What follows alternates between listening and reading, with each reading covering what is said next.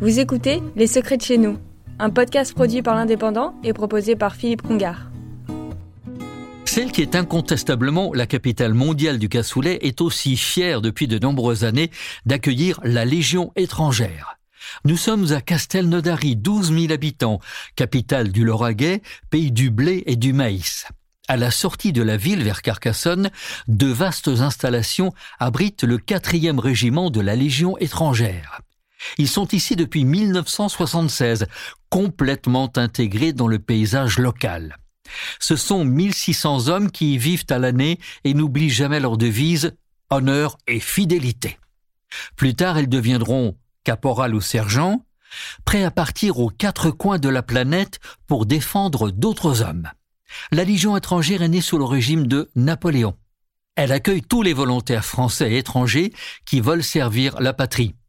Certes, ils combattent, mais ils sont aussi des bâtisseurs. Durant la colonisation, ils ont construit de nombreuses routes et villages, d'où leur tenue, une hache, un tablier de cuir et une barbe. En 1962, les légionnaires quittent l'Afrique pour rejoindre Aubagne, non loin de Marseille.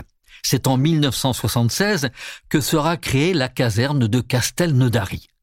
Ici, on forme des auxiliaires de santé, des mécaniciens, des pilotes, des transmetteurs et des cuisiniers. Les différents régiments de France envoient à Castelnaudary les meilleurs de leurs hommes qui deviendront des cadres. Dans la Légion, chaque homme a sa chance, dans le respect de l'égalité, c'est-à-dire au mérite. Jusqu'au grade de caporal, les légionnaires sont habillés, nourris et logés gratuitement. Leur salaire net de départ est de 1280 euros par mois. Chaque légionnaire a droit à 45 jours de congé par an. Des primes peuvent augmenter leur solde, par exemple pour des missions extérieures ou des sauts en parachute.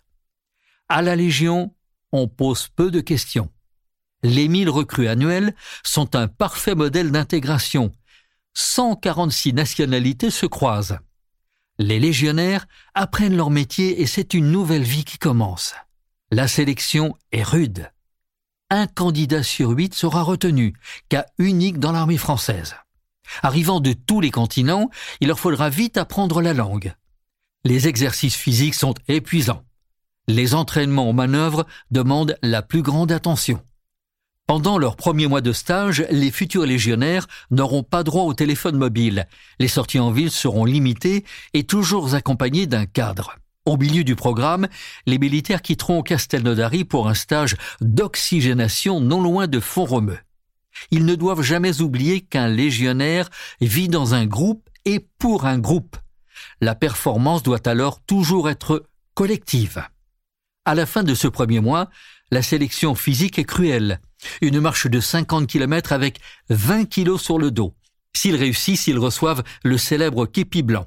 Ils passeront ensuite 12 semaines au quartier d'Anjou où est située la caserne de Castelnaudary. 80% d'entre eux deviendront de véritables et authentiques légionnaires. Vous avez écouté Les Secrets de chez nous, un podcast produit par l'Indépendant et proposé par Philippe Congar.